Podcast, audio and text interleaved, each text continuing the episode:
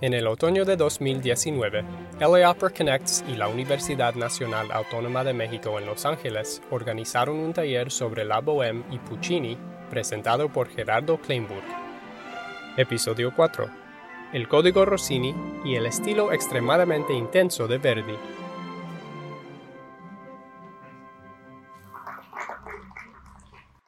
Seguimos. Y el siguiente eslabón es otro genio, y llama la atención que sea el que sigue porque es curioso que nace justamente al año siguiente de la muerte de Mozart. Y me refiero a Rossini, de quien hemos oído seguramente hablar más de una vez. Joaquino Rossini, que nace en 1792, cuando Mozart muere en 1791. Y ese hombre básicamente lo que hace es cultivar como no se había cultivado la ópera cómica. A pesar de que escribe también óperas no cómicas, ya no puedo hablar de óperas serias, porque el problema de decir ópera seria es que ya les dije que ópera seria es una clasificación, pero también es una manera de describir algo que no sea cómico. Si yo digo que es serio, es que no es cómico. Entonces hay que tener cuidado en la ópera porque se puede generar una ambigüedad. Si yo hablo de ópera seria en Rossini, estoy cometiendo un anacronismo, porque ya no es la época. Entonces, Rossini aparece y trata de exaltar o trata de desarrollar y cultivar en mayor medida la ópera cómica, la ópera bufa. Y viene un regreso ahora a lo que Gluck y compañía habían abolido. ¿Se dan cuenta cómo es de un lado a otro? Es un péndulo, va de uno para el otro. Que si, si Gluck lo que hizo fue la austeridad y la sobriedad vocal, Rossini a qué va a llegar?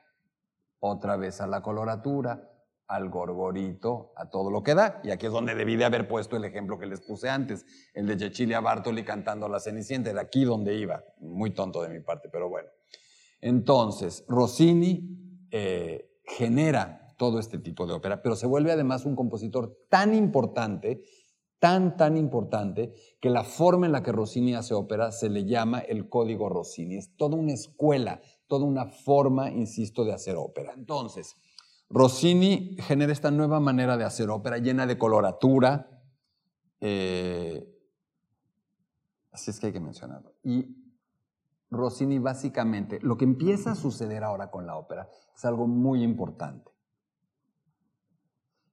La ópera ha perdido la continuidad dramática.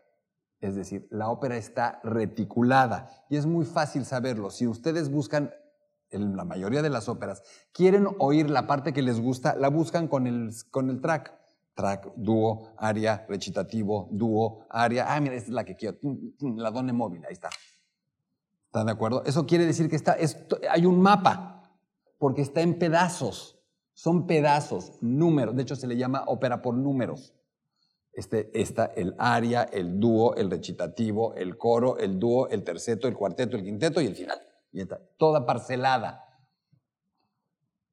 Rossini, y a partir de Rossini, un poquito antes, ya con Mozart, se empieza a buscar generar de nuevo continuidad dramática. Y de nuevo, vamos al principio. ¿Cómo empieza la ópera?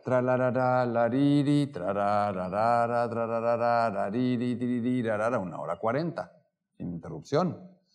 Aburrida, si quieren, sosa, si quieren, pero es continuidad dramática total. A ver, encuéntrale un track ahí, mi rey, a ver. ¿Dónde le vas a encontrar un track si suena todo una hora cuarenta así? ¿Me explico? Con Rossini ya, cuando llegamos a Rossini ya está, es todo lo contrario.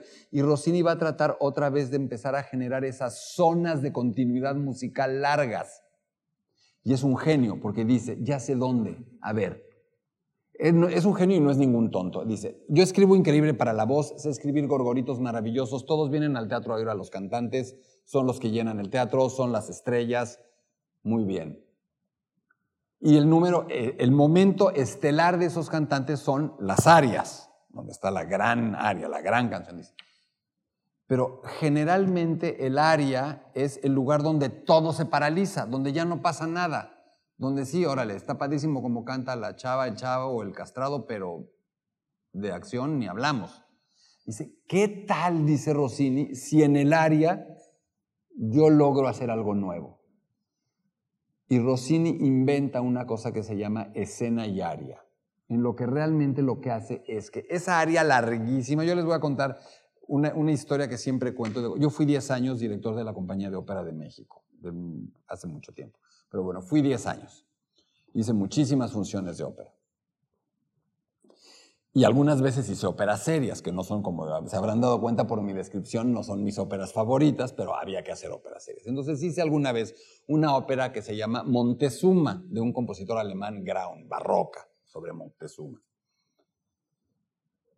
Las óperas eran en el Palacio de Bellas Artes y era una ópera seria con todas las, o sea, llenas de arias, arias larguísimas. El aria principal la cantaba Montezuma. Y Montezuma, que era un papel para castrado, pues hoy no lo canta un castrado, lo canta una mezzosoprano que se viste de hombre. Entonces todo un rollo. Primero eran las mujeres que tenían que hacer hombres castrados para vestirse de mujeres y ahora como ya no hay castrados son las mujeres que tienen que cantar los papeles de castrados disfrazadas de hombre. Muy, muy bizarro, muy bizarro. Pero bueno, esa es un poco la historia de la ópera. Y una súper, eh, una famosa mezzosoprano mexicana, Encarnación Vázquez, cantaba el papel de Montezuma. Entonces yo veía las funciones de ópera, veía algunas desde el público, pero muchas las veía desde atrás en el escenario, no en los lados del escenario. Y nada más para que se den cuenta de la falta de continuidad dramática y de lo que es la ópera seria. Cuando Encarnación le hace Montezuma, cantaba su gran aria, a mí me daba tiempo, yo empezaba a oír el aria de Encarnación en el Palacio de Bellas Artes. Me salía, me iba a Sanborns, me compraba unos chocolates, me regresaba con los chocolates comiendo, volví a entrar al teatro, llegaba al escenario y Encarnación seguía cantando el aria. Esto que no es un chiste, es un ejemplo perfecto de la no continuidad dramática. ¿Se entiende? Mejor imposible. Entender, entenderse. Entonces lo que Rossini dice es, a ver, ¿Por qué no si ya está? O sea, no voy a quitar las áreas porque pues, finalmente el, público eh, va a ver a los cantantes. Y si hago que durante el área pase algo, porque es que además se me olvidó decirles algo que era muy importante y que siempre se ríe mucho la gente cuando lo digo. El formato, me regreso tantito con, el, con, eh, con, eh, el, con la ópera seria. Nada más, por, ah, esta fue una omisión. Yo les dije que la ópera seria era áreas interminables, recitativo, área recitativo. Pero se adopta otra convención. En el recitativo sucede la poca acción que sucede y en el área se explican o se, eh, exaltan los sentimientos. Ejemplo, la gran cantante, la gran diva, canta su aria. Cuánto lo amo, te amo, te amo, cuánto te amo, amarte es hermoso, te amo, te amo, 12 minutos. Recitativo. Acto seguido llega bien. Ah, reina, acabo de ver al que amas con otra. Lo odio. Aria, lo odio, traidor, traidor, lo odio, lo odio, traidor, 14 minutos. Recitativo. Está peleando una guerra y lo hirieron. No, se va a morir. Mi amado muere, muere, lo amo, muere mi amado. Recitativo. Esa es la estructura básica de esto, jugando. Esto, cuidado con lo que estoy diciendo. Por supuesto que es maravilloso. Hay cosas maravillosas y hay música de Händel y hay grandes compositores de ópera y están padrísimas, pero hay que echarle muchas ganas como espectador, hay que echarle muchas ganas como director de escena y hay que ponerle un poco de, hay que echarle una mano, porque si no, de veras, si, si la producción, si escénicamente no pasa nada y los cantantes no son buenos, no, bueno, es una embolia oír eso, es terrible, es imposible, es muy difícil, muy, muy difícil. Corte A, ¿dónde estamos? Rossini dice, no vamos a quitar estas áreas largas porque finalmente la gente está acostumbrada, están todas mis coloraturas que hago que son maravillosas, pero ¿cómo le hago? Y tiene una idea genial, dice, ¿y si dentro de la misma área pasan cosas? Por ejemplo, empieza a cantar el área la soprano y sin que se acabe el área alguien la interrumpe o el coro interrumpe y hay un giro en los acontecimientos. Y entonces, ¿qué tal si hago un área donde la, primero hago una introducción orquestal para generar un como cierto carácter, una atmósfera? Luego pongo una pequeña introducción medio recitativa. Luego pongo una parte muy cantada, muy linda, muy bonita, de alguna emoción padre.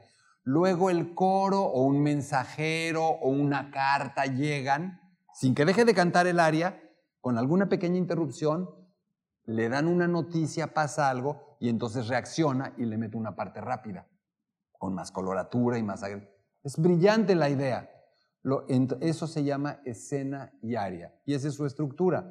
Una introducción orquestal. Si tuviéramos tiempo se las pongo, pero son 14 minutos, una buena aria de ópera seria, digo, una, una scena ed aria, escena y aria. Entonces inventa eso, una, una introducción orquestal, una parte cantable eh, que, se le llama, eh, creo que ya me cansé porque se me olvidó el nombre, eh, ahora les digo, va, un cantabile, una, una, parte más ariosa, luego la interrupción con un pequeño recitativo y luego la cabaleta, la parte brillante, acrobática. Ese es uno de los inventos de Rossini. Por otro lado, Mozart ya había inventado algo. Mozart se da cuenta en sus óperas que ya no son ni trágicas ni cómicas, empieza a mezclar géneros, se empiezan a volver tragicómicas, semiserias, semicómicas. Se da cuenta de que si él genera un pequeño caos y ese caos se alarga, puede escribir mucha música continua. Es decir, si de pronto hay un caos y empezamos todos aquí a discutir esto, ya no es posible dividir esto en un área, un dúo, es un desorden. O todos empezamos a interrumpirnos. Entonces Mozart se empieza a dar cuenta de que en los finales de los actos puede utilizar esos caos más largos y meter música sin interrupción, sin recitativos, sin aplausos, sin cortes, donde no, ni siquiera, donde no se notan las costuras. O sea, donde todo se va, un área, se, donde eh, lo que podría parecer un área se vuelve un recitativo, se vuelve un dúo, se vuelve un coro, se va transformando sin interrupción. Eso Mozart lo descubre ahí y lo deja. Rossini descubre que el aria puede hacer la escena y aria. Entonces la ópera empieza a desarrollar pequeñas, no pequeñas, zonas más grandes de continuidad dramática, ¿de acuerdo? El final del acto ya es más grande, la escena y aria es más grande y ya nada más nos queda como un pedazo de no continuidad dramática. Es como si empezaran a crecer células de continuidad dramática dentro de las óperas, cada vez más amplias. Ahí lo dejo y al final lo, voy a recuperar. Rossini deja su paso a la siguiente escuela operística, que tiene un nombre que todos o mucha de la gente que habla de ópera usa mal. ¿Alguna vez han escuchado el término bel canto? el bel canto. Y la gente o mucha gente suele convertir el término bel canto en sinónimo de ópera, lo cual es una tontería. Bel canto es un momento de la historia de la ópera. Y mucha gente dice, ah, es que yo amo el bel canto, o es un gran exponente del bel canto como sinónimo de ópera en general. eso es una tontería es como si uno dijera que, para hablar de, hablemos de pintura, un momento específico de la, historia de la pintura, el impresionismo. Es como si uno decidiera que impresionismo es sinónimo de pintura, pues es una tontería.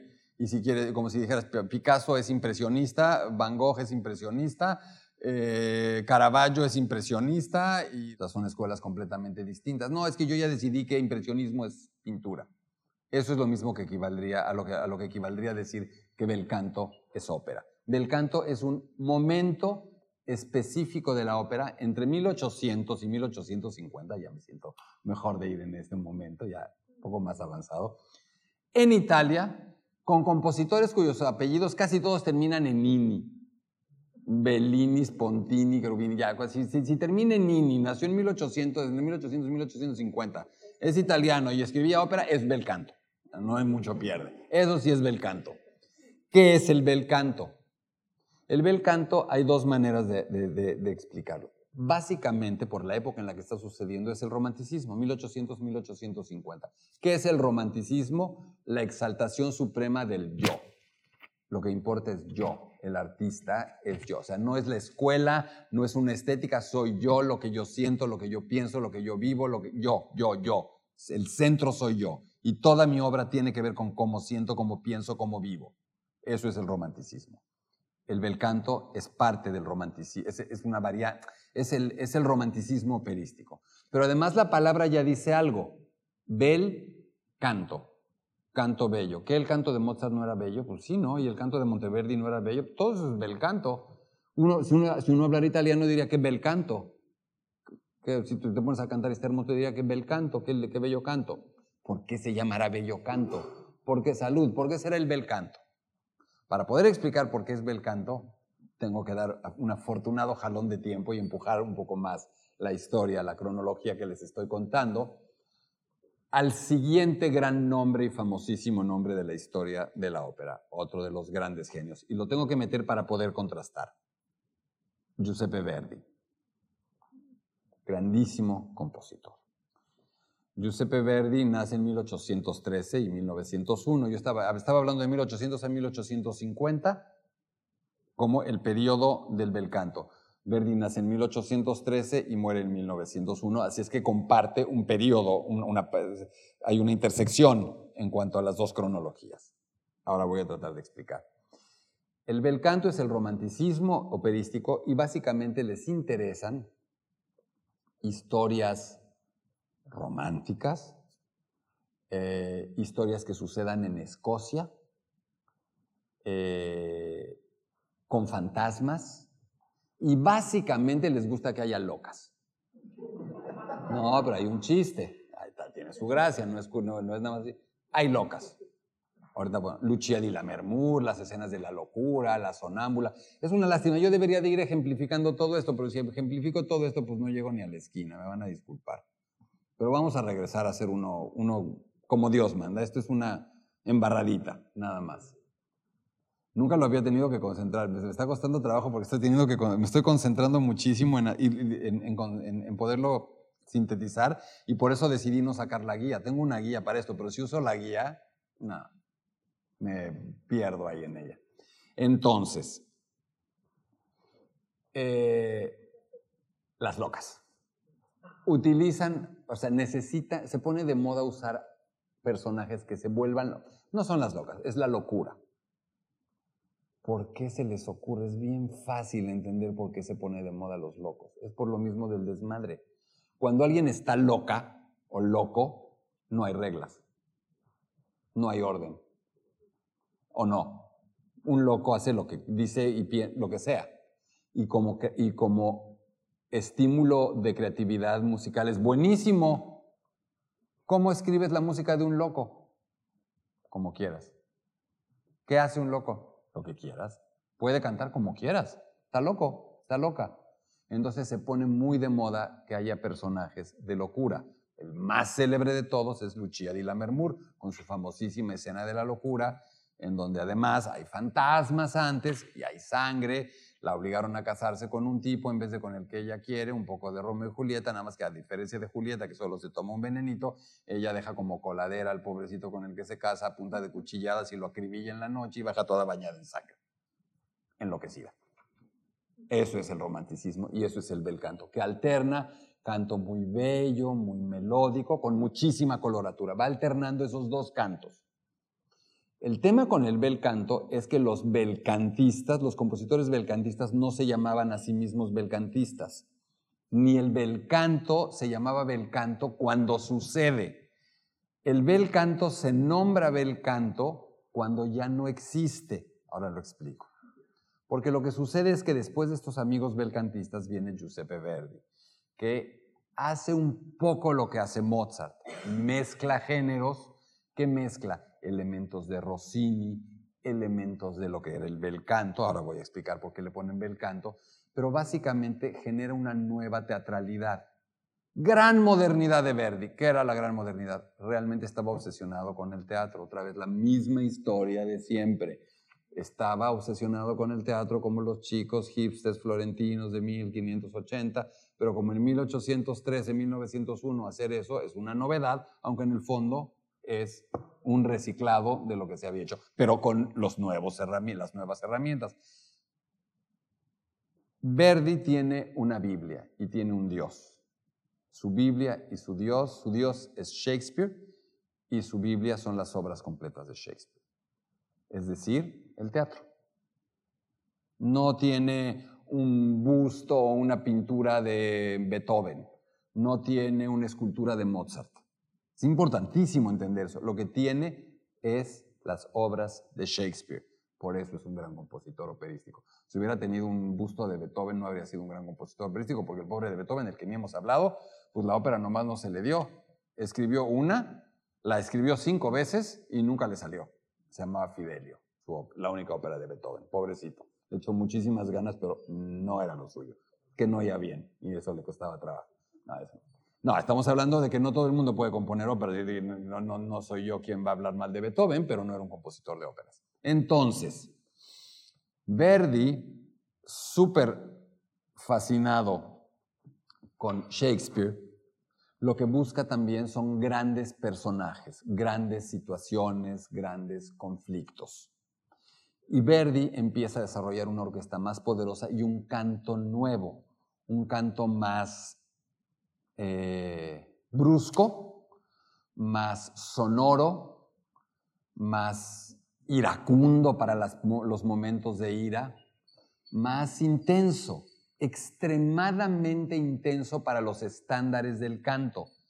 Y durante la época de Verdi, mucho del público de ópera italiano dice, es que esto está muy feo, están como gritando, ¿por qué los hace cantar así? Hoy nosotros amamos ese canto. Y ese, ese público dice, ¿se acuerdan de la generación anterior? Qué bello canto escribían. Eso era bel canto, no lo que hace este señor Verdi. Y ahí nace el término bel canto. El término bel canto es un término nostálgico para criticar la, vocalidad de un Verdi. Así surge el término. Eso no, eso, eso, no se lo, eso no lo van a encontrar en Google. Eso sí, se los aseguro que así eh, eh, no lo van a encontrar. Entonces, con esto estamos, estamos mezclando estos dos elementos. El bel canto como este final del canto tan estilizado y luego el canto verdiano, que es un canto mucho más agresivo, mucho más potente, mucho más histriónico, mucho más teatral. Y Verdi sigue creciendo en la continuidad dramática y en su Otelo, que me hubiera gustado poner, pero ponerles el ejemplo de continuidad dramática de Verdi lleva 23 minutos. Entonces, no lo podemos hacer, me tienen que creer. Mañana vamos a poner muchos ejemplos de música. Mañana para oír la Bohème sí va a ser menos yo y más Puccini, se los prometo. O sea, no, no los voy a poner dos horas y media a oírme hablar de la Bohème, sino que vamos a poner ejemplos muy claros. Ni siquiera estamos hablando de Puccini hoy porque lo, lo eso está muy bien. Para situar a Puccini mañana, agarro y le doy el jalón que le falta a la historia de la ópera. Miren, ya está. Es un buen truco. Entonces, Verdi eh, empieza a hacer eso y genera ya una continuidad dramática mucho mayor. Ya no solo es la escena y aria, ya no solo son los finales largos, sino que empieza también a agregar concertantes y de pronto hagan de cuenta como, como si fuera un musgo que empieza a crecer, a crecer, a crecer y de pronto ya quedó todo el, toda, la, toda la banqueta, todo el pedazo de concreto tapado de musgo. De pronto se fue poblando, poblando, poblando de continuidad dramática. Y vamos a terminar la charla del día de hoy incorporando un nombre que no podemos no mencionar, el nombre de Richard Wagner, uno de los grandes compositores de la historia. Wagner nace el mismo año que Verdi, 1813 nada más que muere en 1883 y Verdi muere en 1901, vive muchos años menos. Son algo así como la, para los amantes de la ópera se vuelve algo así como hablar de Cristiano Ronaldo y Messi. Así. Es muy difícil que uno hable bien de los dos y generalmente los que aman a los que amamos a Messi no, yo amo a Messi, pero no hablo mal de Cristiano Ronaldo, al contrario.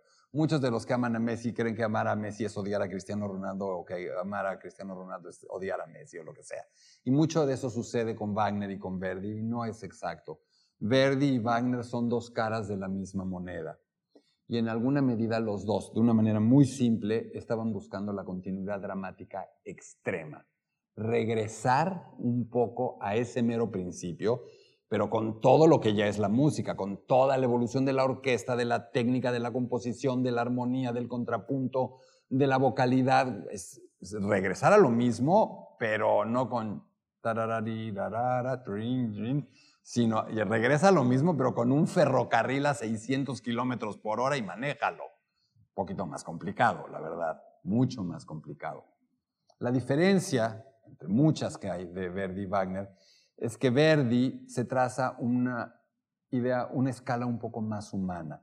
Verdi decide que lo que él quiere convertir como unidad dramática, que su unidad de unidad dramática va a ser la escena, que toda una escena tenga continuidad dramática.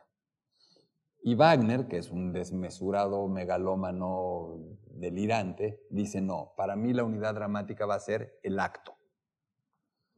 Muy complicado, una escena puede durar 15, 20 minutos, un acto de Wagner, el primer acto de Parsifal dura 2 horas 10. Construir 2 horas 10 de continuidad dramática está cañón.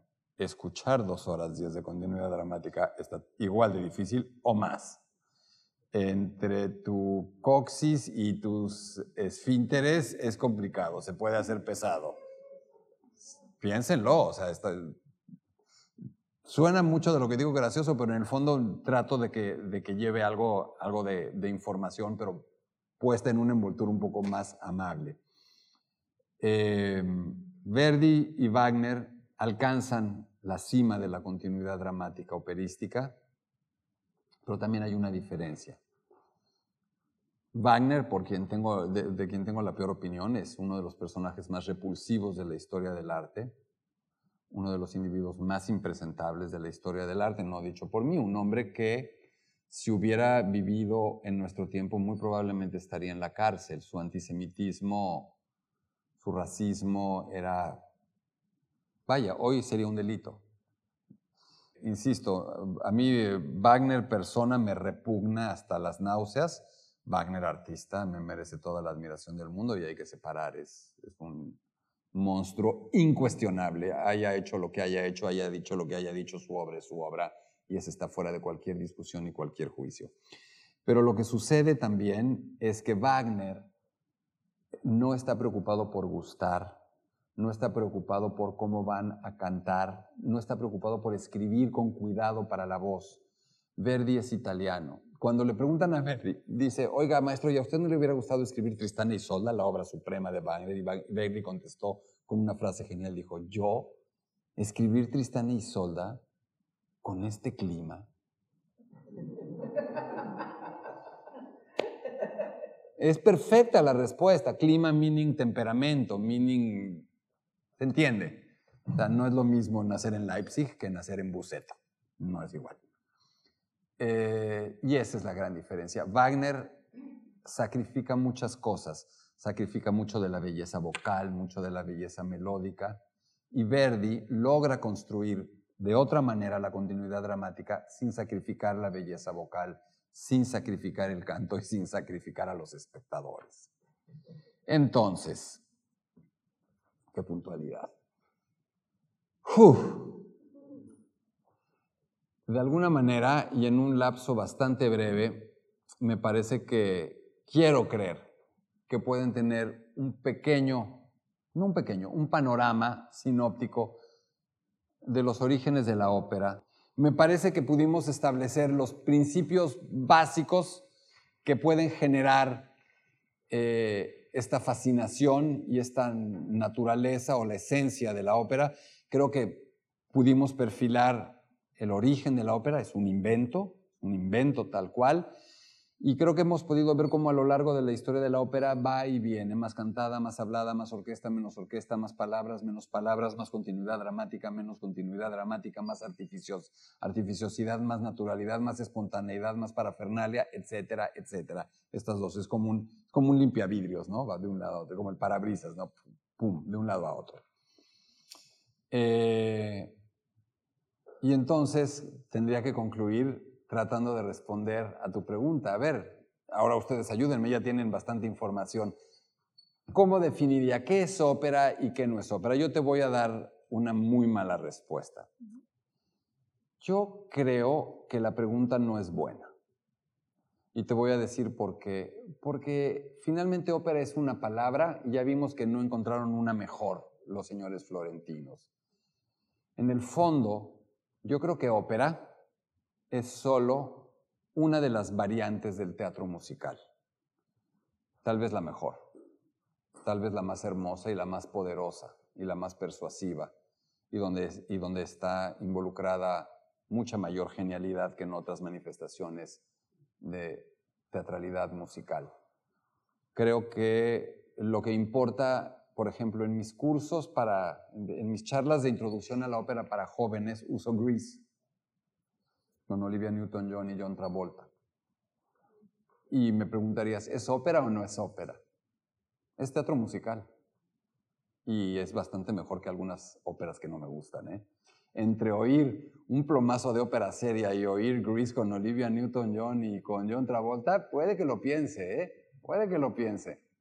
Lo que te quiero decir es eso. Finalmente, la ópera es un esfuerzo, el mejor, el primero, el más poderoso, el más completo, para tratar de hacer teatro musical. No música para el teatro, teatro musical.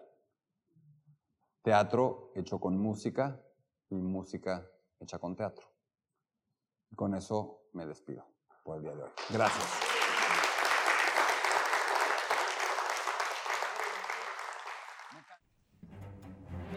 Episodio 5 estará disponible pronto.